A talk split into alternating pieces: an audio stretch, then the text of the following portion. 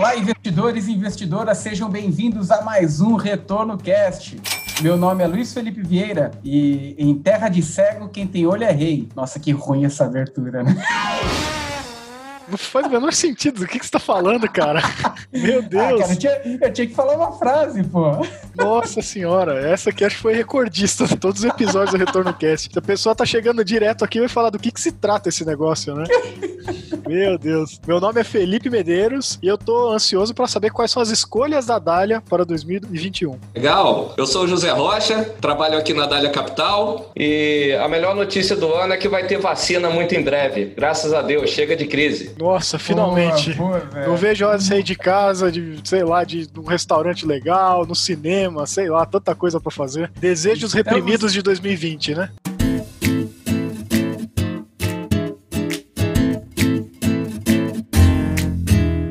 Para começar aqui o nosso retorno cast com a presença ilustre aí da Dália com o Zé Rocha. Obrigado demais, Zé Rocha. A gente tá, até estava comentando um pouquinho antes de começar esse podcast que o Zé Rocha, ele é a cara da resiliência do mercado, porque, poxa, é, é, independente do momento, ele sempre está com esse sorriso na voz aí. É sempre um prazer aí bater esse papo contigo, viu, Zé? Pô, legal, Luiz. Legal, Felipe. Obrigado mais retorno. Pô, uma oportunidade incrível estar aqui falando com vocês. Obrigado pelo convite convite. Valeu. Valeu, Valeu demais. É. E para quem e nos acompanha prim... desde sempre, né? A Dália que inaugurou o Retorno Cast, né? O episódio número um já foi com a Dália. Então é, aqui é o retorno. Boa. É verdade, é verdade. Um ano e meio depois.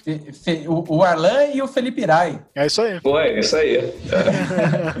Bacana. E no primeiro bloco, antes da gente chegar na, na, na, parte de escolhas, o que a gente vê aí para o ano de 2021, como o próprio Felipe Medeiros falou, é, o tema desse, desse podcast é, é o que a Dália enxerga aí é, de oportunidades aí para renda variável, principalmente no ano de 2021. A gente falar do ano de 2020, não tem como a gente não abordar esse tema, né? Dado a complexidade, a velocidade com que as coisas aconteceram e também uh, o sucesso que vocês tiveram nesse ano de 2020, dado todas as circunstâncias aí. É, e Zé, se você puder começar é, falando sobre aquele período ali do mês de março, como que foi o frio na barriga daquele momento? Que, que vocês perceberam? Como que foi o dia a dia daquele mês de março aí tão turbulento? Pô, deixa eu até fazer um adendo aqui de, pô, eu como cotista tenho o privilégio aqui de poder agradecer vocês que, que mágica que vocês fizeram ali, né? Porque eu tinha feito minha carteira diversificada, tranquilo, botei lá alguma coisinha pra, pra operar contra mercado, tinha lá um long buy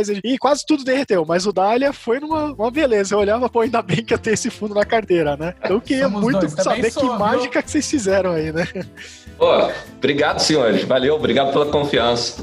Bom, ah, sobre a atuação do mês de fevereiro e março. A questão do coronavírus foi ali durante o período da semana de carnaval. Ela mudou de uma narrativa que era uma contenção na China para um contágio no resto do mundo, que começaram a aparecer casos na Itália. Naquele momento, a gente percebeu de que era necessário ter um portfólio mais adequado para o que estava por vir. Porque o mais importante é sempre você ter uma carteira de diversificada e protegida para que, quando o mercado sacode, você não tenha que tomar uma decisão precipitada, uma, uma, uma decisão forçada no pior momento. Quando a gente percebeu que o problema era mais grave do que as pessoas estavam achando, o que, que a gente fez? A gente diminuiu um pouco as ações que a gente tinha na carteira e aumentou as proteções tanto em ouro quanto em dólar. A gente pode entrar um pouco nos detalhes disso daqui, dos racionais, que são posições que a gente carrega há muito tempo. A gente sempre tem um pouco de proteção na carteira. Isso acabou acabou ajudando a gente a navegar um pouco melhor é, esse que foi uma das piores crises da história da, da humanidade, né? Então, isso funcionou razoavelmente bem. Uh, teve um outro momento que foi crucial, que foi ali no final de março, no início de abril, em que tudo tinha caído para burro, né? E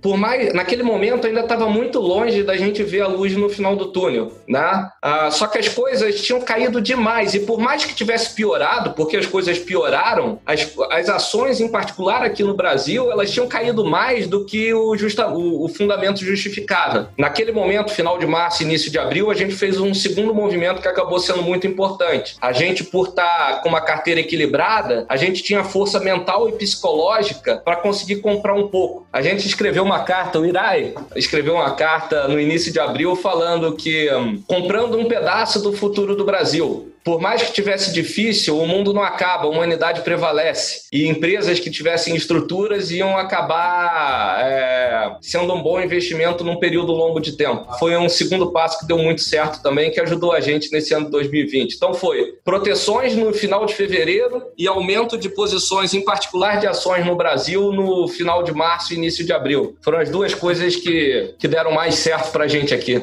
Muito bacana. E até coloco um adendo para quem nunca leu as cartas da Dália, poxa, tá perdendo, porque realmente é até uma obra de arte, né? A forma como vocês consolidam as cartas, a, a forma como vocês é, trazem a dinâmica, até num contexto muito contemporâneo, brincando com algumas coisas. Star Wars, é, tem, tem algumas questões muito legais ali. Quem não, não leu ainda uma carta da Dália tá perdendo, porque é muito palatável, muito fácil de entender, até para quem não conhece muito de mercado. Mas eu, eu acho o que você trouxe aqui, Zé, é uma das questões mais que são mais questionadas no mercado, que é como as pessoas podem se proteger. E até coloco aqui, insiro a minha frase, que faz sentido sim, tá, Felipe? É, em terra de cego, quem tem olho é rei.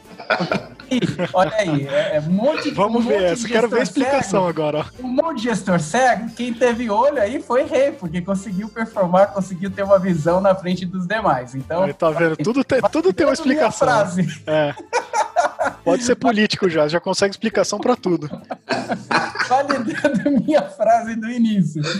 Zé, muito bacana essa parte que você coloca que vocês começaram a construir uma posição de proteção. E eu queria que você explicasse um pouco mais de como é o funcionamento do dia a dia dessas proteções para uma estrutura que, que a gente está falando de bilhões de reais, né? É, e que não deve ser tão fácil acessar essas estruturas no mercado que assim não é tão líquido como o brasileiro, né? Como que vocês montam essas estruturas sem fazer esses movimentos, sem mexer muito o mercado? Legal. Bom, uma coisa que é importante importante ressaltar que as proteções e o equilíbrio você tem que fazer antes das crises. Você sempre tem que ter. Porque, por definição, as crises são imprevisíveis. Elas aparecem de uma hora para outra quando as pessoas menos esperam. Então, você compra os seus seguros antes. Uma das coisas que a gente carrega aqui, que funcionou muito bem, é a posição comprada em dólar. Por que, que a gente é comprado em dólar? Porque, parem para pensar, qual que era a narrativa do, do dólar aqui no Brasil? Dependendo de quem ganhar a eleição, o dólar vai, sub, vai cair. O dólar subiu depois da eleição do Bolsonaro. Mas depois que aprovarem a reforma da Previdência, o dólar vai cair. O dólar subiu depois da aprovação da reforma da Previdência.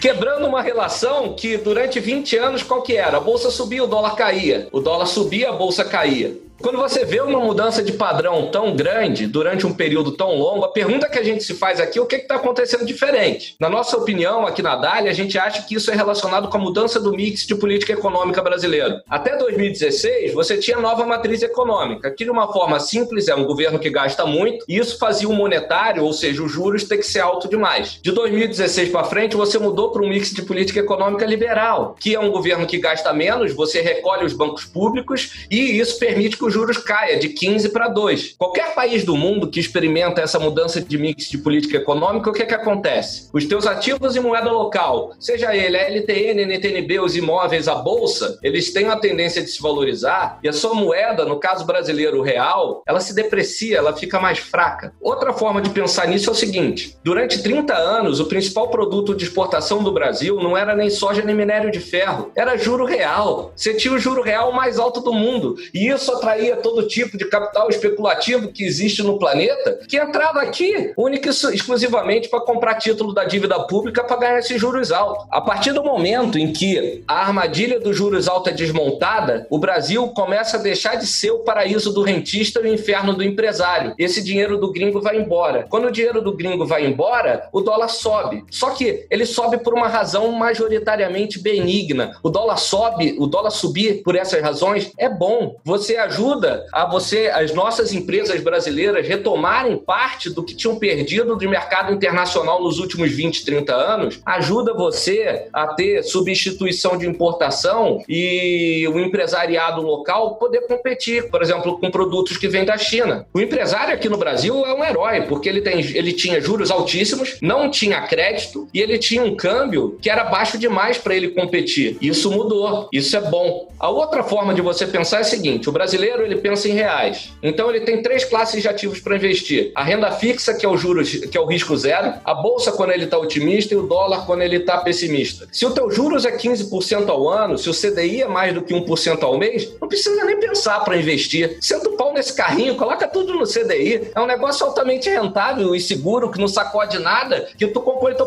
tua poupança no longo prazo. Pelo fato de você ter tido juros altíssimos no Brasil por 30 anos, essa é a explicação da poupança do brasileiro até hoje ser tão concentrada em renda fixa. São 7 trilhões de reais em renda fixa no Brasil. Quando os juros caem de 15 para 10, 5, 4, 3, 2%, muda tudo. Muda a forma como o brasileiro faz sua poupança. Quando os juros caem tanto, compra bolsa e compra dólar. A gente carrega essa, essa estratégia aqui nos fundos da Dália, desde a cota 1 do fundo. Ajudou bastante a gente, tanto durante períodos otimistas, como 2019, quanto com períodos turbulentos, como foi o ano de 2020. A gente acha que essa combinação ela é muito interessante. Para a gente funciona bem. A poupança dos sócios da Dália, das nossas famílias, está investida nos fundos da Dália junto com todo mundo. E essa diversificação a gente acha que é boa para muita gente. Então é uma coisa que vale a pena pensar nisso. Skin the game, né? Tá, tá ali, tá no jogo, né? Tá. O, o 90% tá lá. Tamo junto. Vocês estão no jogo. É isso. Isso é muito importante. E a outra proteção que ajudou bastante é o ouro. É uma história legal. Todo mundo gosta de ouro, né? É um negócio que mexe com a cabeça das,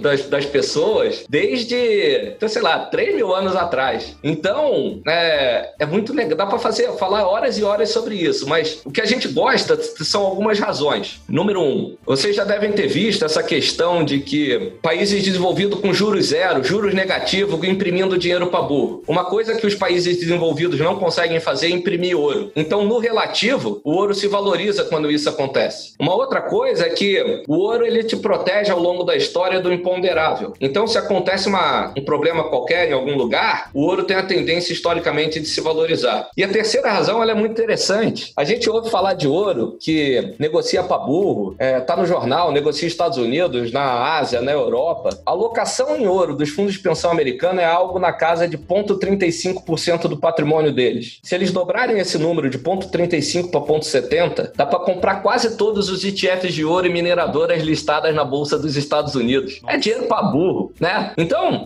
todo o ouro minerado da história da humanidade cabe em duas piscinas olímpicas. Quando a gente leu isso aqui, aí falou, nossa, muito maluco, tá errado isso. Só que não, tá certo, é isso mesmo. Cabe em duas piscinas olímpicas, é muito raro. A gente gosta de ouro por essas razões. A gente acha que ele ajuda a proteger caso o, o imponderável apareça, mas se der tudo certo, a gente acha que sobe também. Nesse ano aí tá aí, as bolsas estão subindo já, lá fora tá subindo, aqui tá 115 mil pontos e o ouro subiu também. Então, ter essa combinação no portfólio adequada ao perfil de investimento de cada pessoa, ter um pouco de bolsa, um pouco de dólar, um pouco de ouro, pra gente funciona legal. É assim que a gente investe aqui nos fundos da Dália. Bacana. É, tem, tem uma, uma história, o, o Felipe Medeiros, que, que gosta de comentar, que um, que um grande gestor né, do mercado, ele diz que se tudo na carteira dele estiver funcionando positivamente, ele vai se desdobrar para encontrar o erro, porque algo de errado tem. Eu não estou fazendo meu seguro direito no meu portfólio, né? E é um pouco isso do que você trouxe, né, Zé? Fazer o seguro antes das coisas acontecerem. Não adianta eu querer fazer o seguro depois que eu bato o carro, né? É, e, e, e, ter, e ter essa visão de antecipação de algumas coisas que estão acontecendo no mercado, ter essa sensibilidade do mercado, e vocês têm um time muito, muito forte nesse sentido para ter essa, esse tipo de visão, isso faz toda a diferença para resguardar o portfólio daqueles que acreditam na estrutura, né, Zé? Sim, você ter um, um time de pessoas que todo mundo aqui na Dália tem 20 anos de, de, de estrada, olhando os mais diversos setores no Brasil, lá fora. E aqui a gente tem um negócio muito legal, que é um processo de decisão colegiado. Nossa sociedade ela é muito horizontal. Então a gente toma as decisões aqui como um time. Isso ajuda para burro né, na, na hora de você construir um negócio. A gente, no fundo, no fundo, a gente não gosta muito de levar susto, não. Então, como nosso dinheiro tá lá, a gente tenta montar um negócio que a gente consiga dormir à noite. É meio que assim que a gente faz.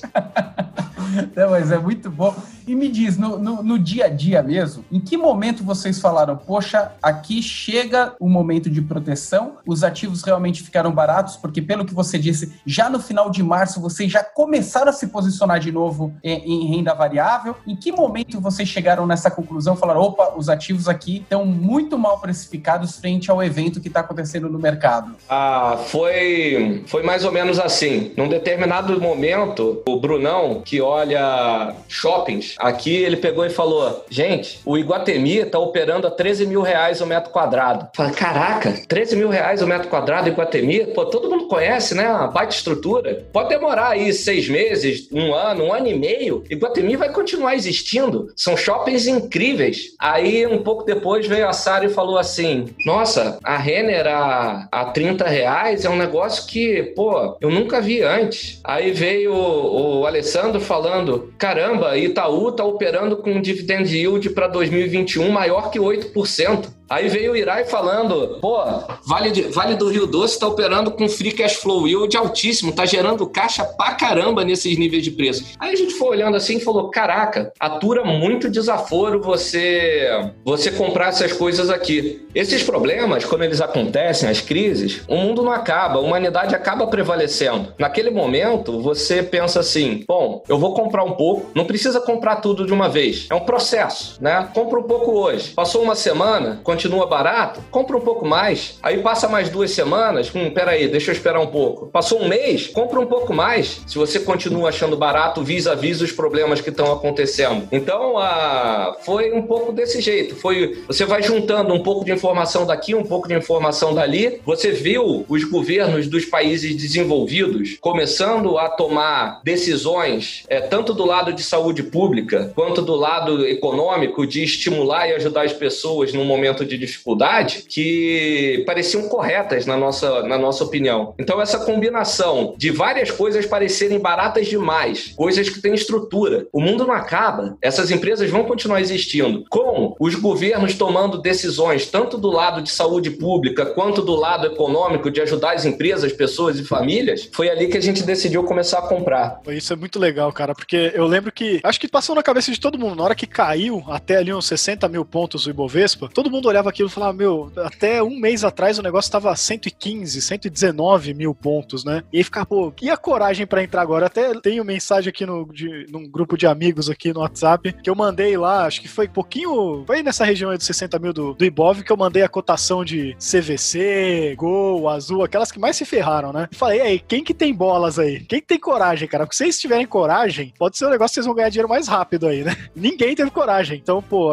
aí a, a visão e a coragem que vocês tiveram de, pô, no pior do, do apocalipse ali, não, temos confiança de que o negócio tá bom, tá barato e que vai subir, fez toda a diferença, né? Porque é, eu e meus amigos, a gente ficou olhando ali e não fez nada, né? Eu deixei minha carteira que já tava alocada, falei, não vou mexer agora, mas é isso, tem que ter essa visão e essa coragem de entrar nesses momentos e não é para qualquer um, não. Sabe, um negócio que ajudou muito, Felipe, foi o fato de você ter dólar. Então, de novo, aquele ponto da diversificação, porque olha só que interessante. Você tem bolsa, você tem ouro e você tem dólar. Aí acontece uma crise por um motivo qualquer. O que, que acontece? Você perde aqui na bolsa, só que você ganha no ouro e ganha no dólar. Se você acha que o negócio piorou demais, que piorou mais do que deveria ter piorado, o que, que você pode fazer? Vende um pouquinho desse ouro, vende um pouquinho desse dólar que você está ganhando para comprar um pouco daqui que caiu demais. E você vai num processo de diariamente, semanalmente, revisando esse equilíbrio entre as coisas. Então foi, foi mais pelo fato de quando caiu a gente não tá muito machucado porque a gente tinha proteções. É, talvez essa tenha sido talvez a coisa que mais nos ajudou. Quando caiu a gente caiu bem menos, o que deu força psicológica para a gente poder aproveitar as barganhas. Né? Foi, foi o, de, o desenrolar foi mais ou menos assim. É asset allocation na veia, né? É isso aí, cara. Muito bom. Hoje vocês têm estabelecido na principal estratégia, que é o total return, né? É, vocês têm estabelecido mais ou menos os projetos de percentuais para cada uma dessas alocações, é? Ou isso é dinâmico? É dinâmico. A gente tenta tenta trabalhar todo dia é um pouco de reavaliando quanto que você deveria ter de cada classe de ativo, quanto que você deveria ter de bolsa, quanto que você deveria ter de dólar, quanto você deveria ter de cobre, quanto você deveria ter de ouro, quanto você deveria ter de bolsa lá fora, NTNB, e todo dia a gente vai reprocessando e vendo qual é a alocação de capital mais eficiente para o que a gente acha que vai acontecer no mundo. Poxa, então, mas de, de qualquer forma aí, o ano de 2020 foi um ano muito desafiador para a indústria como um todo. A gente tem visto uma recuperação do Ibovespa. É, agora ele está na casa dos, do negativo ainda, dos menos 3, mais ou menos. Ainda não superou, mas diferente de 2008, que a gente fechou meio que o ano em 40% negativo, esse ano já estamos num ano de, de recuperação para a nossa bolsa. E o portfólio principal de vocês, que é o Total Return, entregando mais de 13% esse ano. Quer dizer, que lavada, né? No Ibovespa aí para esse ano de 2020.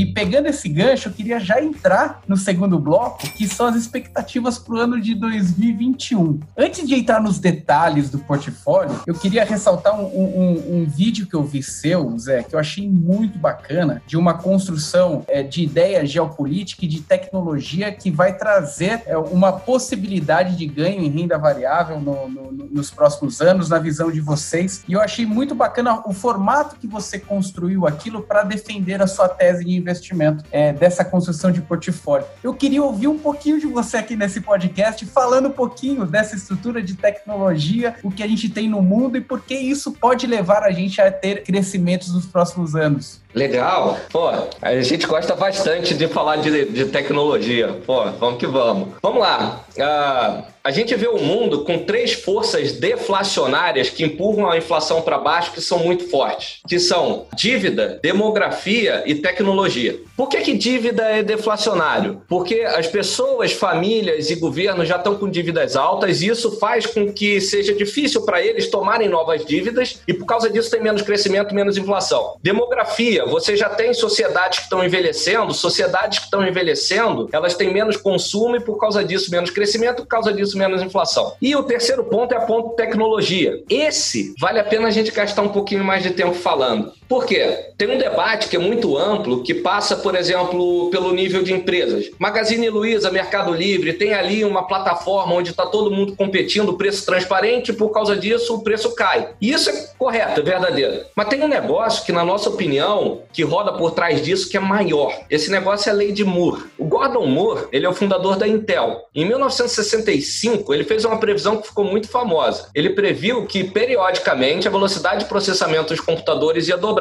E essa previsão se mostrou correta. Nos últimos 50 anos, a cada 18 meses, a velocidade de processamento dos computadores dobrou. O que, que isso quer dizer? Isso quer dizer que nos próximos 18 meses, a velocidade de processamento dos computadores vai aumentar o mesmo tanto que aumentou nos últimos 50 anos, gente. Cara, é bizarro se você parar para pensar nos efeitos que isso pode ter. Tudo que foi desenvolvido de velocidade de processamento nos computadores em 50 anos vai acontecer de novo em uma janela de 18 meses. Por quê? Eles fazem um chip do computador, fazem um chip melhor ainda, outro melhor ainda e assim por diante. Deve ser o tal do computador quântico que estão divulgando aí, né? Um dia chega lá. A gente vai ver isso acontecer em algum momento. Então, quando você vê coisas do tipo, por exemplo, drone fazendo entrega de pizza, é uma aposta na lei de Moore. Quando você vê carro autônomo ali que dirige sem motorista, a gente vai ver isso dentro de 3 a 5 anos nos Estados Unidos. É uma aposta na lei de Moore. Quando você vê o Elon Musk tentando estabelecer uma conexão entre a cabeça das pessoas e os computadores parece uma ficção científica longínqua. Só que no fim do dia, o que, é que ele está apostando? Que a velocidade de processamento dos computadores vai aumentar de tal forma que um dia isso vai ser possível. Isso é muito deflacionário. Isso empurra muito a inflação para baixo. E quando você tem forças que são muito deflacionárias, o mundo precisa de equilíbrio. Você precisa de estímulos que são igualmente inflacionários. Vamos fazer uma recapitulação do que, foi a política econômica dos países desenvolvidos nos últimos 12 anos, de 2008 para frente. 2008, teve a crise lá nos Estados Unidos. Aí o Bernanke, presidente do Banco Central deles lá, o que, que ele fez? Botou juros zero e começou a comprar ativo pra caramba. Aí veio a Yellen, a sucessora dele, fez a mesma coisa. O camarada lá do Banco Central japonês e do Banco Central é, europeu, os caras inventaram até juro negativo. E mesmo assim, se você calcula a, a, a inflação dos países desenvolvidos de 2008 até 2020, foi abaixo da meta. Foi muito abaixo da meta. O que, que isso quer dizer? Eles tinham que ter feito mais. Não foi o suficiente. E, apesar do que eles fizeram ter sido correto e ter ajudado os países, as pessoas, as empresas, tem, uma, tem um efeito colateral. Da forma como eles fizeram, ajuda as pessoas de uma forma desigual. Ele, ele ajuda mais quem tem grana do que quem tem menos grana. E desigualdade gera raiva. Então, quando você vê coisas do tipo pipocando pelo mundo, coletes amarelos na França, primavera árabe, ou, recentemente, nos Estados Unidos, com coronavírus, as pessoas foram para rua protestar contra o assassinato do George Floyd, isso daí, na prática, são estopins é, em uma sociedade que está insatisfeita com a desigualdade, na nossa opinião. E quando as pessoas estão insatisfeitas, elas votam diferente. A gente já vê isso acontecendo das, em algumas das principais votações pelo mundo de uns anos para cá. E quando elas votam diferente, muda o mix de política econômica no mundo. Você sai de um negócio que é só juros e compra de ativo e você começa a ter fiscal. O que é fiscal? Os governos gastam pra caramba. Cada lugar chama isso de um jeito. Tem gente que chama isso de dinheiro de helicóptero o Tesouro Americano pega e manda um cheque para casa de todas as pessoas que são elegíveis. Tem gente que chama isso de renda básica universal, que é uma espécie de Bolsa Família a nível mundial. Tem gente que chama isso de MMT, Teoria Moderna do Dinheiro. Esses são temas que a gente acha que vão começar a ser muito mais falados e que na prática eles já estão acontecendo. O déficit do governo americano no ano 2020 é duas vezes maior do que foi durante a República de Weimar. As consequências que isso tem para a forma como as pessoas fazem seus investimentos, elas são muito profundas. Por quê? O que, que acontece quando os Estados Unidos imprimem dinheiro? A bolsa deles sobe e vai fazendo uma nova máxima atrás da outra. E o dólar, a moeda deles, tem a tendência de se desvalorizar por causa disso. Só que os Estados Unidos não é uma ilha. A Europa, com uma determinada defasagem temporal, vai lá e copia os caras. E a Europa imprime dinheiro, o que, que acontece com a bolsa deles? Sobe. E o euro, a moeda deles, se desvaloriza. A China faz a mesma coisa. A bolsa deles sobe. E no caso chinês, quando eles fazem isso, commodities metálicas, como o minério de ferro, que é tão importante para o Brasil, ou o cobre, que é uma posição que a gente tem aqui na Dália, eles têm a tendência de se valorizar. Quando você pega e soma todas essas políticas econômicas no mundo, qual que é a resultante? A bolsa dos Estados Unidos sobe, a bolsa da Europa sobe, a bolsa da China sobe, ativos reais como cobre, ouro, NTND e minério de ferro sobem, e as moedas ficam empurra para lá, um empurra para cá, um empurra para lá, e não vai a lugar nenhum. Essa visão sobre o mundo está refletida nos fundos da Dália hoje, no Dália Total Return, no Dália Global Location, nos fundos de previdência e no Dália Ações. A gente está comprado dentro de cada mandato, comprado em bolsa no Brasil, comprado em bolsa nos Estados Unidos, comprado em bolsa na Europa, comprado em bolsa na Ásia, comprado em ativos reais como ouro, cobre e NTNB, e a gente faz hedge em moeda forte, estando comprado majoritariamente no dólar norte-americano.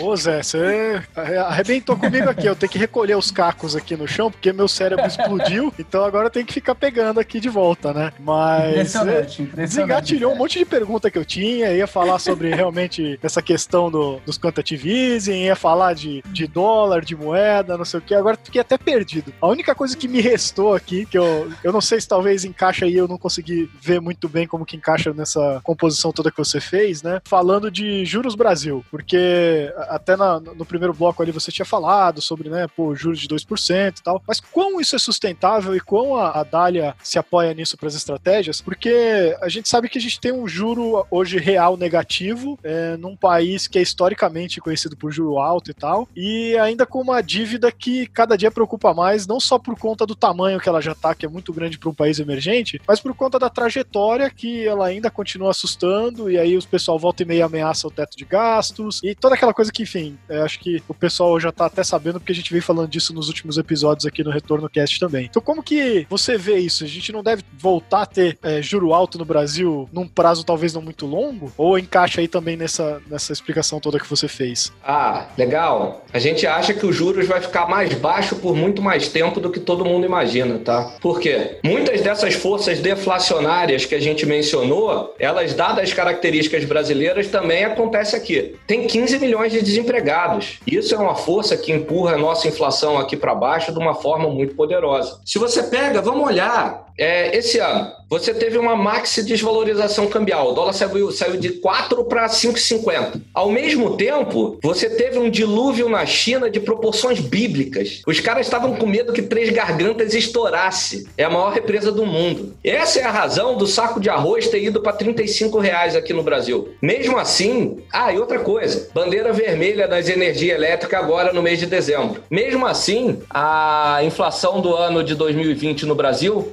dentro da meta. E 2021 dentro da meta. E 2022 está projetado para ser dentro da meta também. Se não tem inflação, é, os choques que aconteceram esse ano são pouco prováveis que aconteçam de novo, e tem 15 milhões de desempregados, você vai subir os juros por quê? Mesmo quando chegar o momento de subir os juros, que a gente acha que não é agora, a gente acha que demora um pouco, subirá muito lentamente. E muito, a gente, na nossa opinião, ele para de subir antes do que, em níveis muito inferiores do que paravam no passado. O nível de juros estruturalmente no Brasil é mais baixo do que era antes. CDI acima de juros acima de dois dígitos, a gente acha que é muito difícil de ver acontecendo num futuro visível, tá? A gente não vê razão para subirem os juros aqui no Brasil, principalmente de uma forma acelerada, tá? A gente acha que vai ficar mais baixo do que está precificado na curva. E Zé, falando, é, não sei se tem algum ainda comentário sobre esse assunto, Felipe. Não, não. É, eu, eu, vou, eu vou explorar também o juro, só que agora o juro que, dado essa aula que foi dada aí da, da tese montada, é, Zé, em que momento vocês acham que a gente deve ter uma ruptura é, desse processo de, de gerar liquidez para o mercado, se é que isso pode acontecer, né? Essa ruptura desse processo. Opa, deixa eu entender, minha inflação está baixa, eu posso gerar liquidez no mercado, não vou ter problema com isso, mas isso aumenta um estoque de endividamento, né? Que até se confunde um pouco esse endividamento com a, com a própria moeda, né, do país. Existe um momento que a gente pode chegar a ter uma ruptura desse processo e ter que mudar esse processo ao redor do mundo? Vocês enxergam dessa forma? Ou vocês enxergam que em algum momento isso aí vai ser, vai ser reequilibrado e é uma, e é uma briga entre forças é, é, e, e, que não, não vai ter governo que consiga segurar esse, esse processo. Cara, deixa eu colocar só um adendo nessa pergunta para eu não esquecer uma coisa que eu queria perguntar também. Você acha que essa coisa toda aí que, que o Luiz estava dizendo, né, de emissões e de, enfim, injetar dinheiro infinito na economia, como que a Dali enxerga isso com relação às criptomoedas, né? Vocês acham que criptomoeda realmente vai ser o futuro ou é fogo de palha e vai continuar sempre existindo lá as moedas tradicionais e que os bancos centrais controlam, né? Como que isso encaixa nessa, nesse contexto todo aí, né? Tá bom, vamos que vamos então. vamos lá. Como eu falei logo no cenário, as coisas são um equilíbrio. Se você tem forças que empurram muito a inflação para baixo, você precisa de estímulos que empurram muito a inflação para cima. E quanto mais forte for a força para baixo, maior tem que ser o estímulo para a inflação ficar no mesmo lugar é muito difícil de você competir com a lei de Moore. Muito difícil. É como se você tivesse, assim, tem que fazer muito estímulo. Vamos falar sobre um horizonte, um negócio que seja mensurável. Se você for pegar e olhar, vamos falar de China e Estados Unidos. Estados Unidos, o, o, alguns dos caras do Fed lá, do Banco Central Americano, estão falando de juros zero até 2023, talvez 2024. Porra, juros zero até 2023? Pô, é tempo pra burro, né? Assim, é lote. Então, pô, por ali não parece ser que os caras que os caras vão tirar, enquanto a narrativa estiver assim. Na China, 2021 é o aniversário de 100 anos do Partido Comunista Chinês. 2022 é a reunião do Congresso Chinês, onde o presidente Xi provavelmente vai ser reconduzido pela terceira vez ao poder. Por essas razões, esses dois anos são muito importantes para ele politicamente. Ele gostaria que.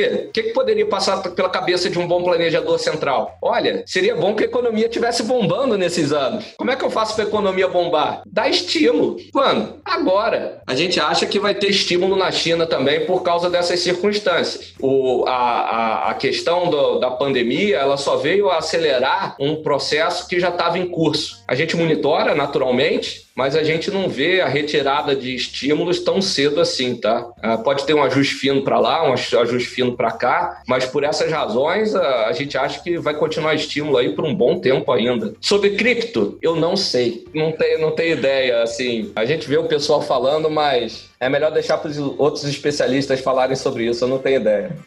Boa, maravilha. Não, bacana. E indo para a especialidade de vocês, ano de 2021, que cenários em ações especificamente vocês apostam que podem ser é, os grandes protagonistas aí do ano de 2021? Algum segmento específico que vocês têm olhado, têm apostado? Ou alguma estrutura específica? Como que está a visão de vocês para o ano de 2021, Zé? A gente acha a bolsa de forma geral barata. A gente não tem um setor preferido assim. A gente gosta de alguns temas. A gente gosta do tema juros baixos, ações que se beneficiam de um, de juros mais baixos por mais tempo do que todo mundo imagina. Quais seriam algumas delas? É, setor elétrico, é, empresas que pagam muito dividendo. Tem um monte de empresa que paga 6, 7% de dividendo. Pô, o CDI tá 2. O dividendo é uma métrica real. Quando a gente encontra um negócio desse aqui na Dália, a gente fica maluco, a gente para pra olhar. Então, a gente gosta desse tema. A gente gosta do tema das campeãs. Quando você para para pensar no que aconteceu, pô, essa pandemia foi o stress test de quatro gerações, né? Um negócio que nunca aconteceu. É, todo mundo está oito meses em casa. Então, as empresas que conseguiram sobreviver a esse, a esse teste de fogo, elas se mostraram de uma resiliência incrível. Muitas dessas empresas estão listadas na bolsa aqui no Brasil. A gente pode falar de Localiza, uma campeã, Loja Gênero, uma campeã, Iguatemi é uma campeã, Alpargatas é uma campeã, Vega é uma campeã, Natura é uma campeã, JBS é uma campeã. A gente gosta desse tema do, das empresas que são líderes e campeãs de suas respectivas áreas de atuação. A gente gosta do, do tema de tecnologia também. A gente acha que não dá para fugir disso. Então a gente tem algumas empresas como Mercado Livre, Magazine Luiza, TOTUS, um negócio que é muito diversificado. A gente tem um pouco de empresa de, de commodity, então a gente tem um pouco de tudo. A gente acha a bolsa de forma geral barata. A combinação de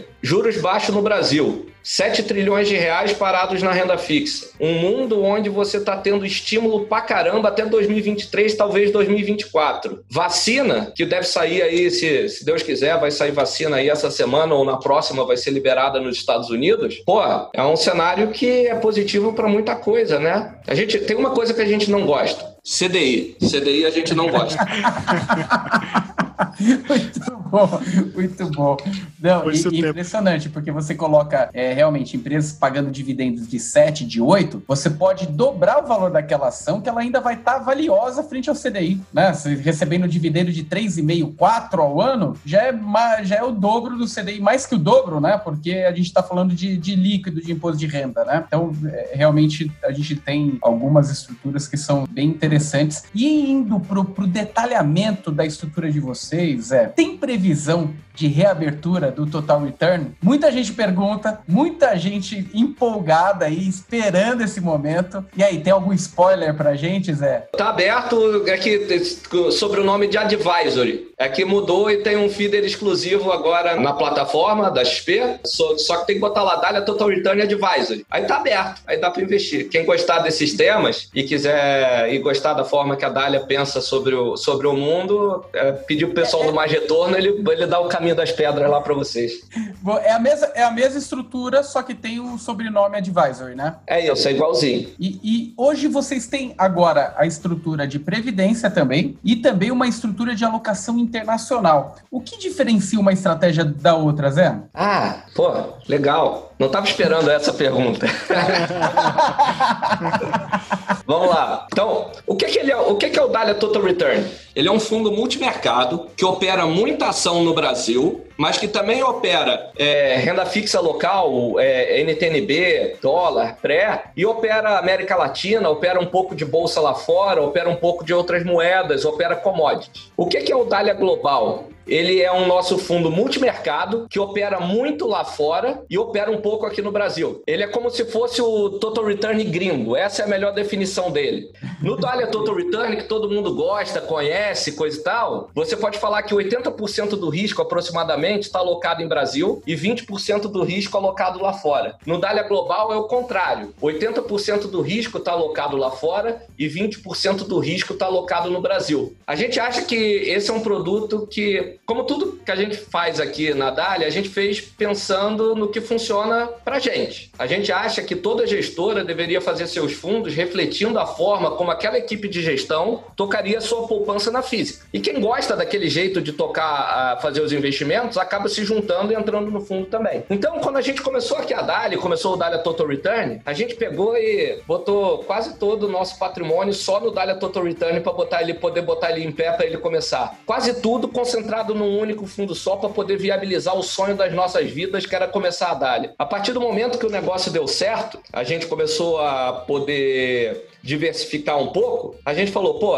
não faz sentido estar tá tudo concentrado num único produto. Faz sentido você ter um pouco de coisa investido em outros países. Pela diversificação, sim, mas não só por isso, porque é bom. Investir nos Estados Unidos, investir na Europa é do cacete. Então é, a gente, ah, como é que a gente faz isso? Ah, vamos fazer um fundo aqui que a gente coloca um pouco da nossa poupança, que tá, que tá, tira um pouquinho daqui e coloca um pouquinho aqui. Assim nasce o Dália Global. E com o passar do tempo, as pessoas vão conhecendo, vão entendendo, vão perguntando, e quem gosta e para quem faz sentido ter um pouco do Dália Global, começa a investir com a gente. A gente acha que essa combinação das, dos, três, dos três fundos, Dália Ações, Dália Total Return e Dália Global, ela é muito interessante, porque não tem certo ou errado na hora de você escolher. Tem o que funciona para você, para a fase da vida que você tá, para se você tem filhos mais novos ou filhos que já saíram da faculdade, se você já tem seu imóvel ou não. Então, dependendo da situação de cada cada um, faz mais sentido estar em um fundo ou em outro. Quando você tem esses três produtos, você pode adequar é, para todo perfil de investidor. Se você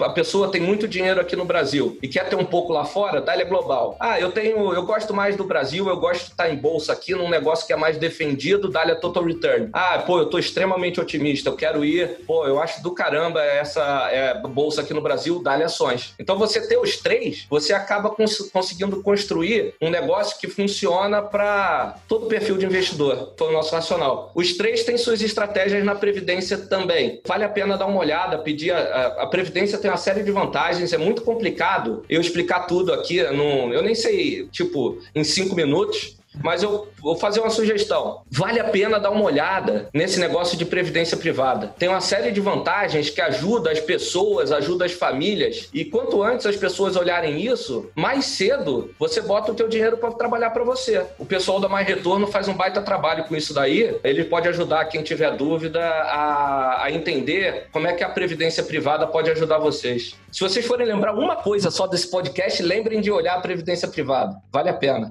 É, a gente fala bastante. Recentemente saiu um, até um episódio Pocket onde a gente comentou mais sobre, sobre isso, e principalmente sobre a mudança, né? Porque ainda tem muita gente, embora o mercado te, esteja se transformando numa velocidade incrível, né? O mercado financeiro como um todo, tem muita gente que ainda pensa na previdência privada como aquela previdência privada de antigamente, né? Aquela coisa que altas taxas, né? Taxa de carregamento, não sei o quê, e que não rendia nem inflação, né? E aí a gente falou bastante sobre como isso aí não existe. Quer dizer, existe ainda, infelizmente, mas o mundo de previdência previdência privada hoje no Brasil é completamente diferente, né? Realmente é uma alternativa que a maioria das pessoas, principalmente quem ainda é novo, já devia estar tá fazendo, já devia estar tá se preocupando com isso, porque que nem você colocou, quanto antes começar, melhor o que você vai ter lá na frente, né? Eu faço para os meus filhos. Eu me lembro claramente dos meus pais fazendo uma caderneta de poupança quando eu era pequeno. Hoje eu faço para os meus filhos um fundo de previdência privada. Poxa, e, e é impressionante a gente ver como, como vocês é, cresceram tão rápido, né? Uma história recente. A gente está falando de 2018 2018, né, que começou a estrutura. A gente está falando de começando com 10, 20 cotistas ali, um patrimônio entre 30 e 40 milhões. E hoje, qual que é o,